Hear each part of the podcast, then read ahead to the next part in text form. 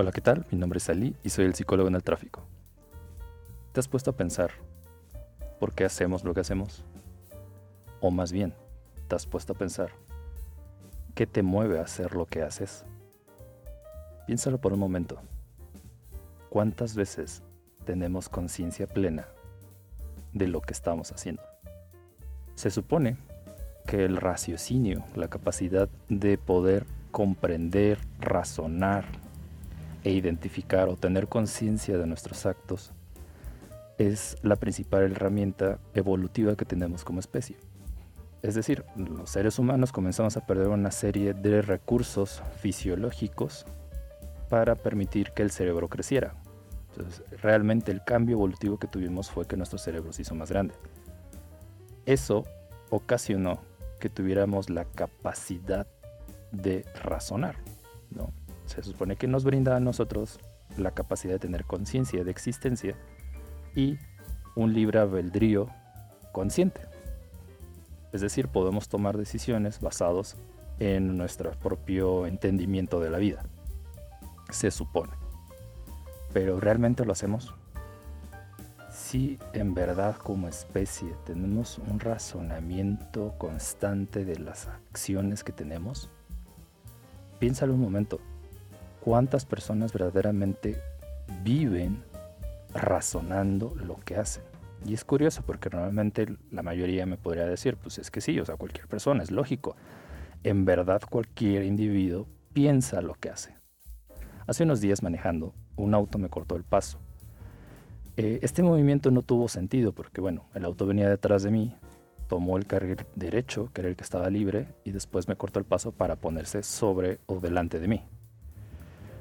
Como decía, este movimiento tuvo sentido porque frente a nosotros estábamos llegando ya a un semáforo en rojo y había ya varios autos pues estáticos, no se estaban moviendo. Entonces el movimiento no tuvo absolutamente ningún sentido lógico porque no obtenía ningún tipo de ventaja más que estar frente a mí, o sea, estar un auto más adelante.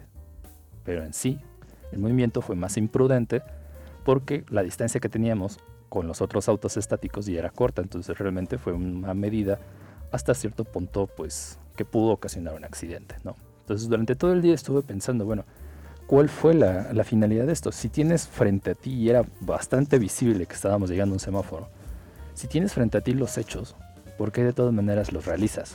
A pesar de que no vas a obtener ningún beneficio alguno. Tal vez sí, la persona podría decir, yo lo único que quería es estar un poquito más adelante, tal vez tenía prisa, tal vez muchas cosas, pero realmente pues nunca recibí una señal, de luz, de movimiento o de algo que me indicara que la persona tenía prisa y que necesitaba que yo moviera. Al final solo hizo esto sin razón aparente. Entonces volvemos a lo mismo. ¿Tenemos un racionamiento pleno de los actos?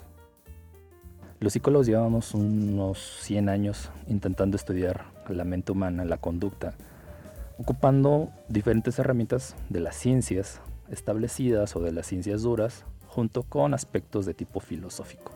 Digamos que es una mezcla de aspectos subjetivos y aspectos tangibles o medibles.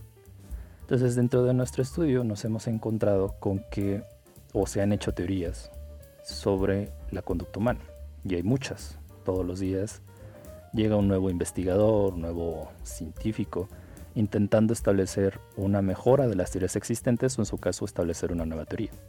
¿Por qué? Porque la sociedad o la raza humana se supone que está en constante cambio, aunque hemos seguido encontrando muchos aspectos que no cambian, como justamente esto.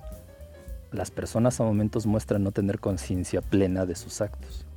Y pues esto es muy curioso hasta cierto punto, porque de nueva cuenta, si tú vas por la calle preguntando a las personas si saben lo que están haciendo, te van a decir que sí.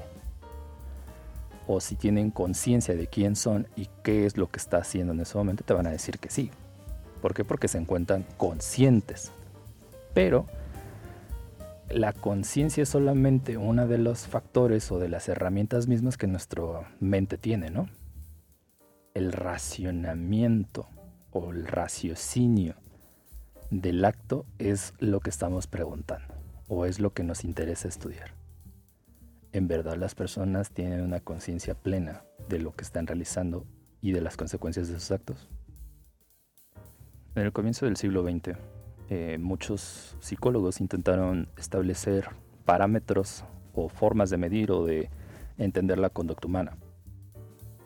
Algunos de ellos hacían uso de prácticas científicas, eh, instrumentos y demás cosas para identificar factores fisiológicos en su mayoría. Pero pues a la par, muchas personas tenían el interés por entender el aspecto subjetivo de la mente. Entonces, dentro de estas personas está Kohlberg. Kohlberg es un psicólogo que propuso que existe ciertos niveles de racionamiento moral, de un proceso racional de toma de decisiones centrados en valores morales. Entonces se supone que la mayoría de las personas estamos en un nivel intermedio, porque he establecido como tres niveles básicos. El primero que es una moral, digamos, egoísta o la más básica, el individuo simple y sencillamente actúa por factores externos. Es decir, es como un niño. Si tú le dices al niño, pórtate bien y te voy a dar un dulce, la acción la está realizando o se está pegando a las reglas por la idea del beneficio que va a obtener a partir de eso. No porque entienda lo que es comportarse bien solo por comportarse bien. Lo hace por el beneficio y no porque es lo que debería. Es lo mismo con el castigo. Las personas o los niños en este caso se comportan acuerdo a las reglas para no obtener un castigo. Entonces, la moral está centrada en algo externo, en el beneficio o en el castigo. Entonces no hay un procesamiento moral real, no hay una racionalización plena, solamente se entiende por lógica, y vamos a pensar en los niños, los niños son muy lógicos. Dicen, pues no quiero que me peguen, no quiero que me regañen, no quiero que me quiten el Xbox, entonces pues hago la tarea.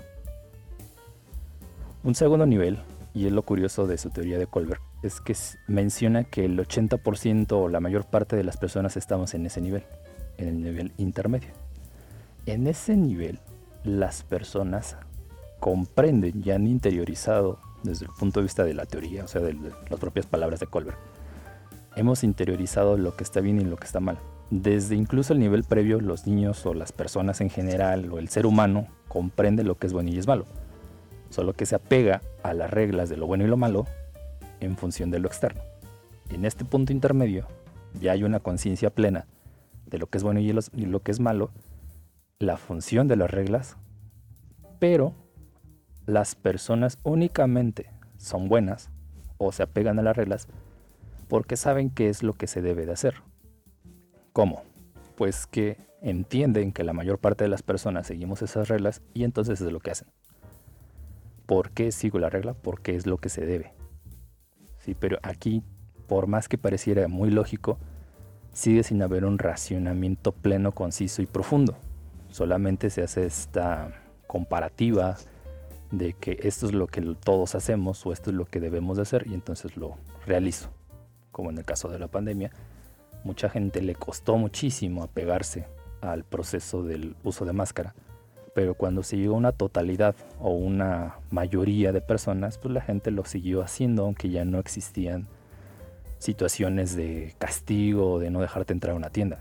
Solamente se llegó a una totalidad, entonces cuando se llega a la totalidad, las personas más por presión social realizan lo que realizan. De hecho, en algunos dilemas morales que Colbert y otros psicólogos han aplicado durante la vida este, del estudio de la mente, se menciona un clásico que es el de la medicina que es muy parecido al robo del pan, ¿no? Una persona va a un doctor, le dice que su esposa está muy enferma y que necesita tal medicamento. La persona va a buscar el medicamento le dicen que tiene un precio muy alto.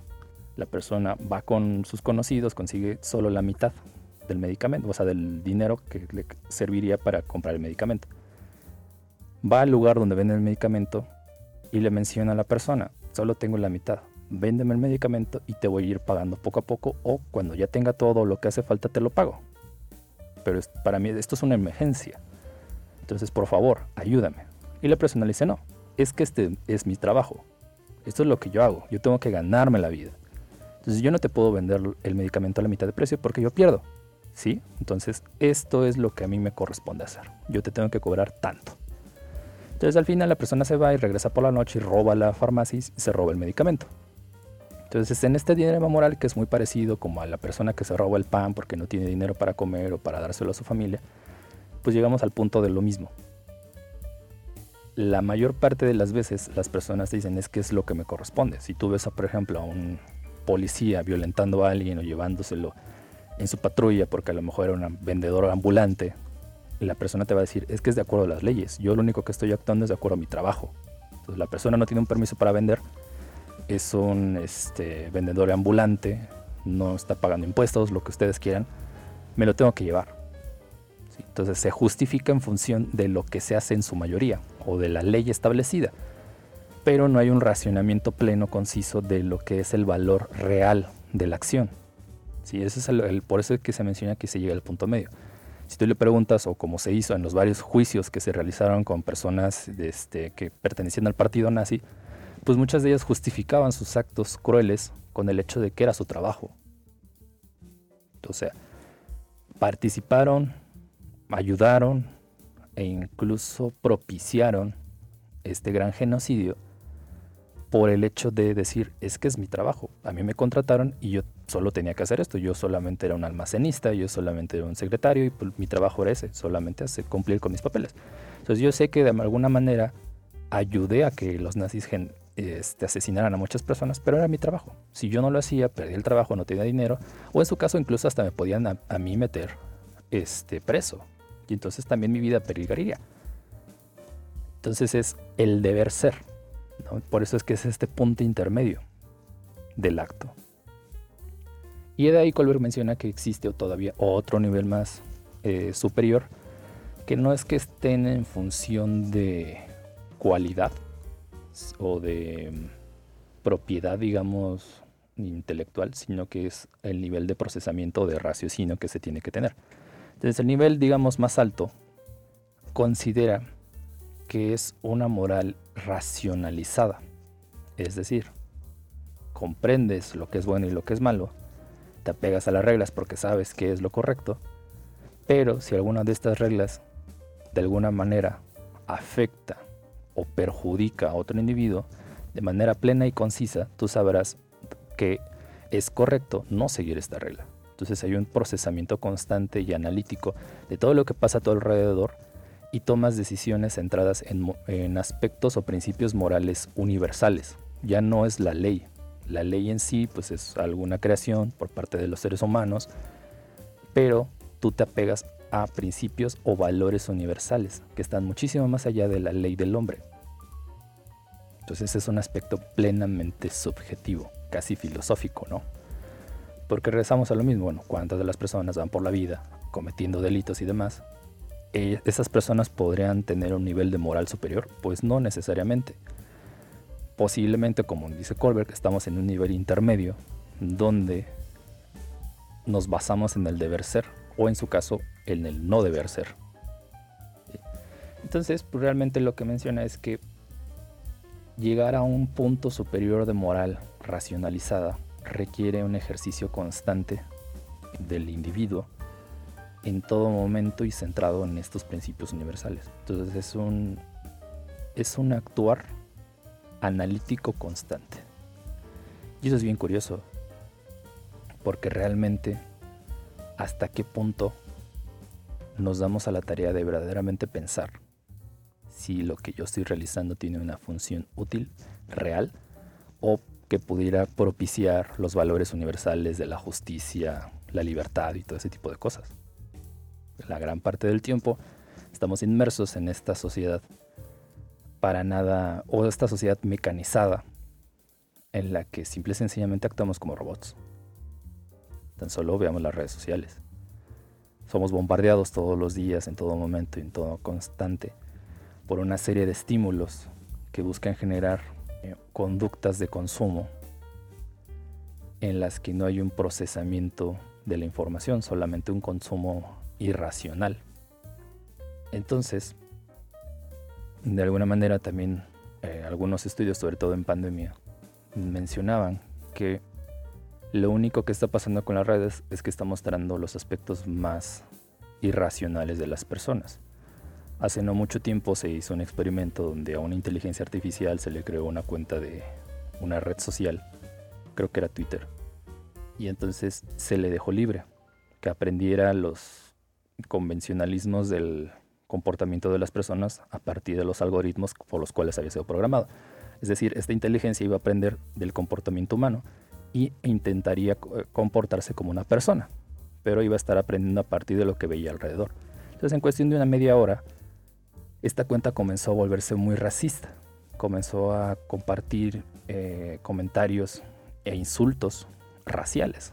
Entonces, ¿eso qué nos dice? Pues que realmente nuestras redes sociales solamente están explotando estos aspectos propios de la raza humana, de defender a la, de defender a la tribu o el sentimiento de pertenencia.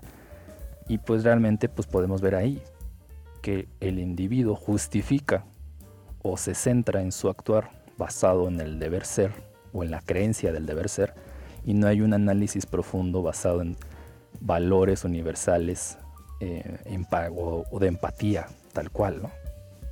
Entonces eso es lo curioso. ¿Estamos perdiendo nuestra empatía? ¿O simple y sencillamente al no estar presente el individuo me permite a mí la capacidad de poder violentarlo? O sea, la presencia física también influye tanto. Dentro de algunos de amigos de Colbert y otras personas, y nosotros que damos eh, clases de psicología, siempre ocupamos algunos de los de las referencias clásicas ¿no? del estudio de la mente. Entre ellos está el experimento de Milgram. Entonces, en el experimento de Milgram, a una persona se le lleva a una sala, a una especie de laboratorio, se le dice que está en un experimento y se le pone un dispositivo con unos botones o manijas en las que controlaba supuestamente el flujo de un, flujo eléctrico que llegaba a otro individuo que estaba conectado a esa máquina. Es decir, se le decía a la persona, este aparato lo único que hace es mandar carga eléctrica a otro dispositivo en el cual está una persona conectada. Entonces vamos a ver cómo reacciona. Eso fue lo que se le dice a la persona, pero realmente el experimento estaba a ver en hasta qué punto llegaba el individuo. Entonces, la otra persona no necesariamente existía. O sea, este aparato realmente no estaba conectado a la luz ni nada de esto, pero pues la persona creía que sí. Entonces, el actor que estaba ahí como científico o, la persona que estaba realizando el experimento le dice, bueno, acciónelo y vamos a ir subiendo de nivel. Entonces las personas, o lo que se vio es que al no estar el otra persona que se le había dicho que estaba conectado, subían niveles sin medir la consecuencia, solamente lo hacían. ¿Por qué? Porque se les ordenaba. Y aunque les generaba incomodidad, lo hacían. ¿Por qué? Porque era lo que les estaban pidiendo. Entonces incluso se llegó a replicar el experimento varias veces. En algunos de estos casos hacían o fingían o que una persona comenzaba a gritar o a hacer como sonidos de incomodidad porque se le decía que la otra persona estaba en, otro, en otra habitación aledaña. Entonces solamente la podía escuchar. Y a pesar de que escuchaba los gritos de dolor, la persona seguía cumpliendo con la orden, porque era lo que debía de hacer. Y cuando se les preguntaba, bueno, ¿por qué llegaste a este punto? Digo, pues es que me lo están ordenando. Es que es lo que me dijeron que yo tenía que hacer y pues es lo que yo hago. Entonces, ¿hasta dónde llega nuestra capacidad de dañar o de ir en contra de la, del valor universal de la libertad o del libre albedrío o de la empatía tal vez? Solo por una orden. Nos puede más una bata, una placa, que verdaderamente el amor por nuestra raza humana. Este mismo experimento de Milgram se hizo con la persona presente. Realmente igual, no había conexión a la electricidad ni nada, solo era pues, efectos no visuales. Y la persona actuaba que estaba recibiendo una carga, pero realmente no estaba sufriendo absolutamente nada. Y entonces, al estar la persona presente, sí, muchas veces los participantes paraban en algún punto. Decían, no, sabes que yo no lo puedo hacer, le estoy haciendo un daño. Entonces con las redes sociales pasa algo muy curioso a pesar de tener como la disponibilidad casi 24/7 de contacto con el otro, a pesar de que en teoría estamos teniendo una conexión con el otro, no existe una presencia física, aunque veamos fotos, aunque veamos comentarios y demás. Entonces, este anonimato genera en el individuo la capacidad de poder prescindir de sus valores y por eso se genera esta rutina de ataque constante que pueden recibir muchos creadores de contenido o en general las personas. ¿no? Y a la par también Por eso vemos a un montón de individuos que no procesan o no razonan adecuadamente lo que podría tener como consecuencia el que publiquen o digan ciertas cosas. Como tenemos por ahí varios ejemplos, ¿no? incluso por ahí un presidente de Estados Unidos. Entonces, el anonimato virtual lo único que genera es la posibilidad de que las personas se comporten como lo que son, como seres humanos, que están en un nivel intermedio de moralidad, en el que no existe necesariamente un raciocinio.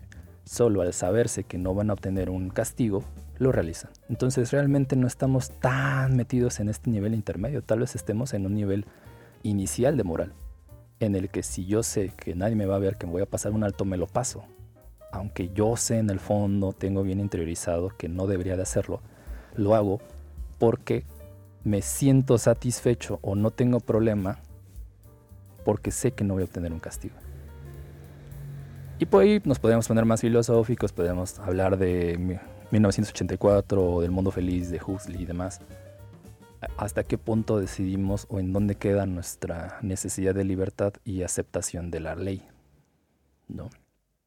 Entonces, este nivel superior de moralidad racionalizada posiblemente, como Colbert lo dice, es muy difícil de llegar.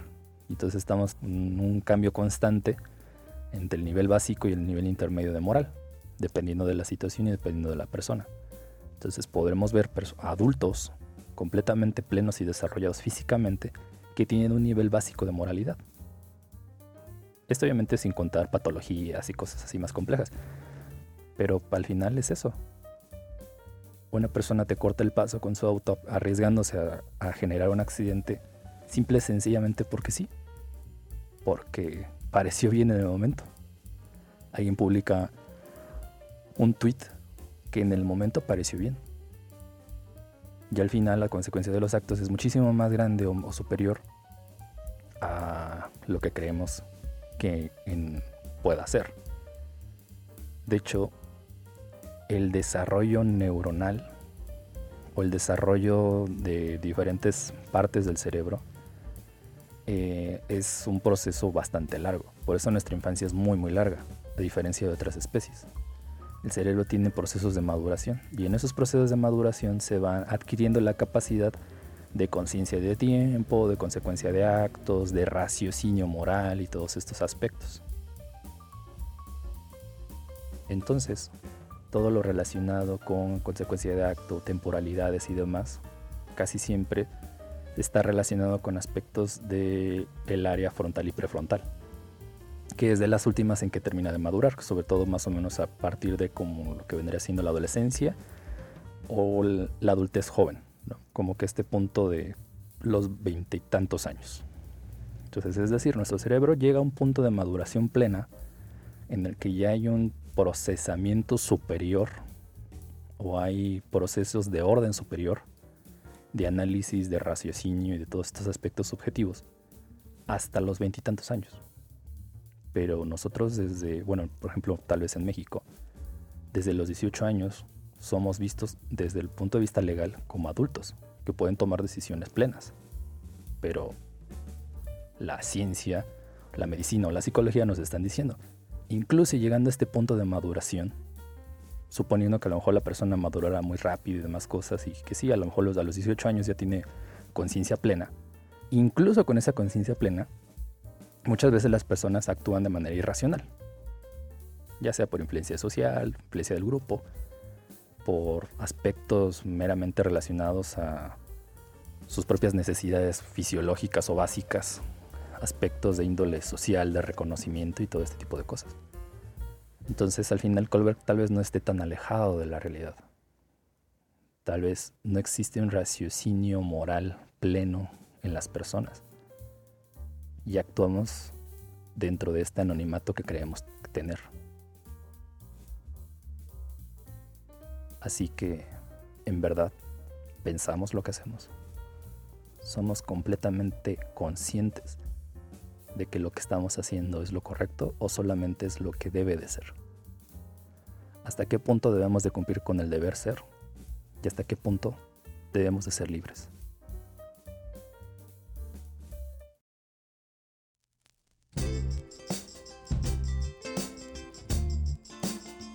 Si te gusta este podcast, te invito a que te suscribas. Tendremos diferentes temas de desarrollo humano, psicología y filosofía. Mi nombre es Ali y soy el psicólogo en el tráfico. Hasta luego.